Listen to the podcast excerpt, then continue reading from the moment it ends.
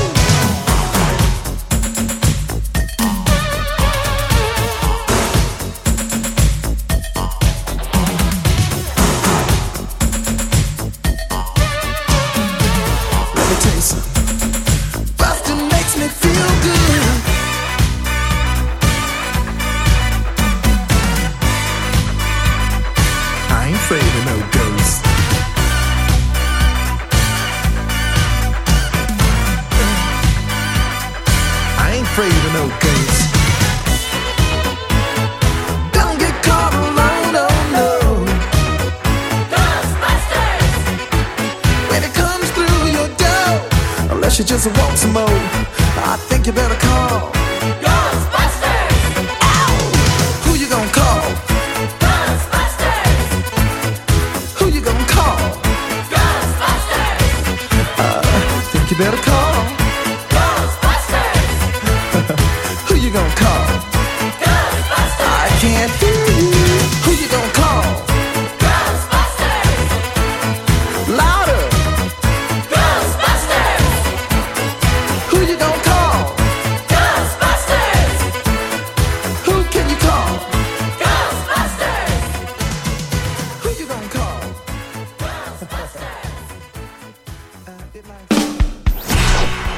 Муз-события.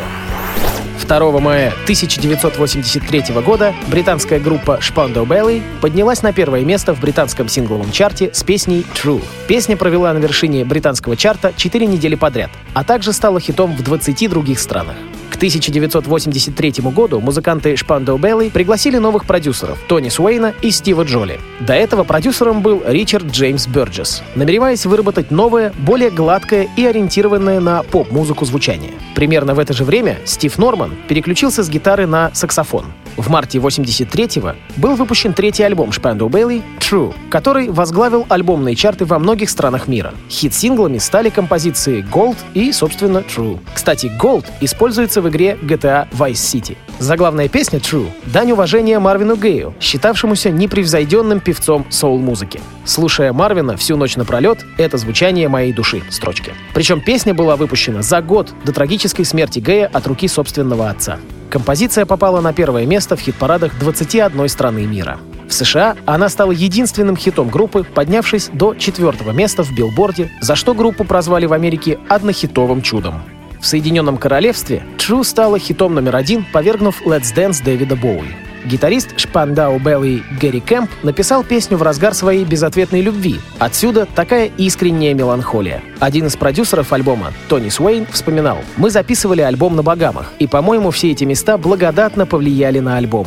True — несложная песня, но в ней реально что-то есть. Что-то такое вневременное. Ее крутили по американскому радио более двух миллионов раз и использовали в свадебных сценах во многих фильмах. Очень приятно сделать запись, которую не прекращают слушать долгое время. Текст для этой песни был навеян знакомством Гэри Кэмпа с актрисой Клэр Гроган. Они познакомились на знаменитом музыкальном шоу Top of the Pops. Гэри влюбился в Клэр и даже съездил в Шотландию, чтобы познакомиться с ее родителями. Чувства музыканта оказались безответными, и отношения в итоге стали чисто платоническими. Тем не менее, Клэр подарила Кэмпу роман Владимира Набокова «Лолита». Это сочетание безответных чувств и чтения знаменитой книги оказалось достаточно для того, чтобы написать песню.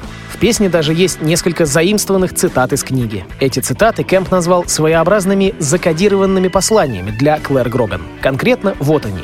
Первое. With a thrill in my head and a pill on my tongue. Дословный перевод «дрожь в голове и таблетка на моем языке». И вторая. Take your seaside arms. Дословный перевод «подними свои руки, загоревшие у моря». Давайте и послушаем песню коллектива Spandau Ballet под названием «True».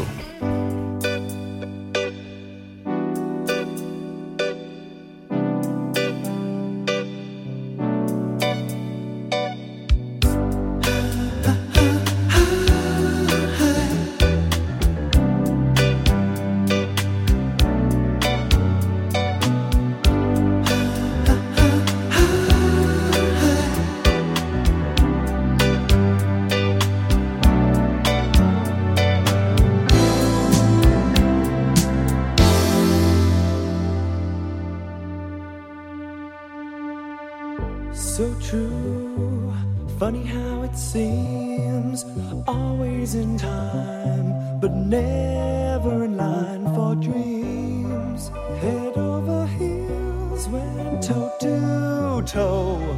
This is the sound